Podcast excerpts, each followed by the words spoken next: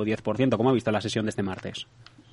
Bueno, hay un poquito más flojo el IBEX 35 que otros índices europeos, en un año que está siendo muy marcado ¿no? por el componente sectorial.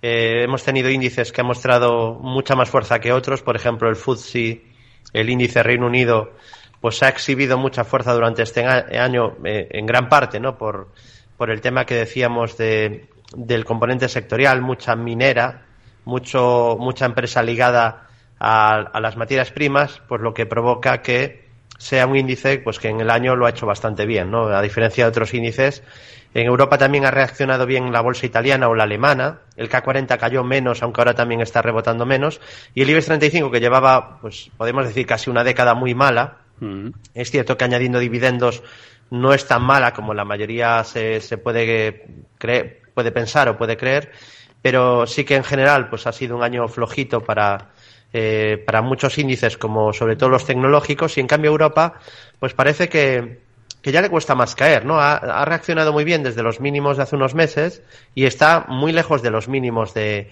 del año. En el caso del IBEX 35, pues lo tenemos lejísimos, ¿no? De esos mínimos que fueron 7.184. Es verdad que ahora le está costando ya un poquito seguir con la subida una vez que se ha acercado al máximo del mes de agosto. En 8.540 tiene ahí una resistencia. Podríamos citar una intermedia más cercana, marcada en máximos de este mes de diciembre, en 8.469.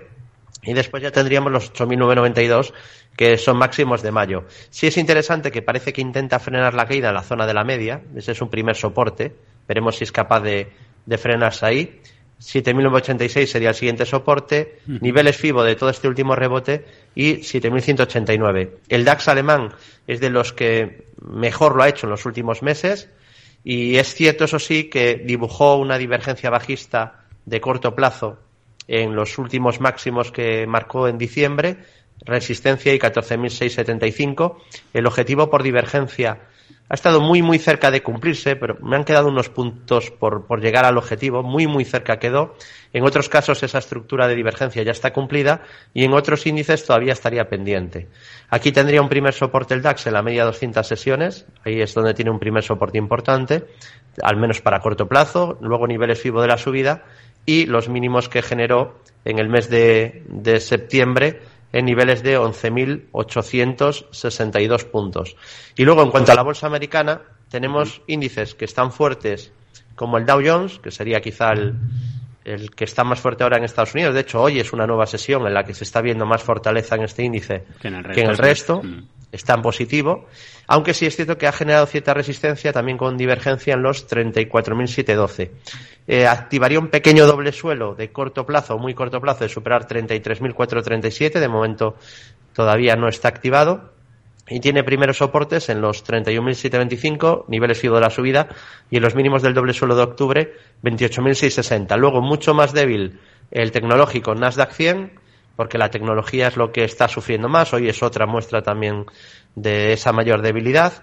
Tendría resistencia clave, donde también ha generado divergencia bajista en los 12.166 y luego en el medio plazo el máximo anterior está lejos en 13.720. Nada tiene que ver la estructura que acabamos de ver del Dow con la que estamos viendo en el Nasdaq. El Nasdaq ha corregido el 61,8 de toda la subida previa de la subida tras la pandemia y en cambio el Dow Jones poco más del primer FIBO del 38,2 de toda la subida. El SP sería como una mezcla y por último el Russell 2000 que creo que es un buen índice a, analizar o a vigilar por ser una buena mezcla de por ser una buena representación mejor dicho, de empresas eh, de menor capitalización, empresas pequeñas y medianas.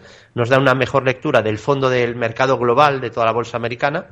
Y aquí, pues vemos que también hay bastante debilidad, con resistencia clarísima, donde hizo un doble, incluso casi un triple techo en 1927, y luego tendría el nivel clave de, de medio plazo, porque superar ese nivel pues nos abriría, nos activaría un clarísimo objetivo alcista por figura de análisis técnico llamada triple suelo y el nivel clave es 2033. Si supera ese nivel, se activaría ya un objetivo, hablamos de medio plazo, ya no solo una pequeña estructura de corto plazo. ¿El DAO puede ser del índice con el que se quedaría de Wall Street este, este 2022? Bueno, yo como analista técnico, una de las bases del análisis técnico es intentar estar en los líderes, ¿no? Tanto mm. cuando selecciono empresas individuales, me gusta tener acciones que son líderes del sector, si no la mejor, pues una de las mejores, y desde luego no una que lo haga peor que el sector.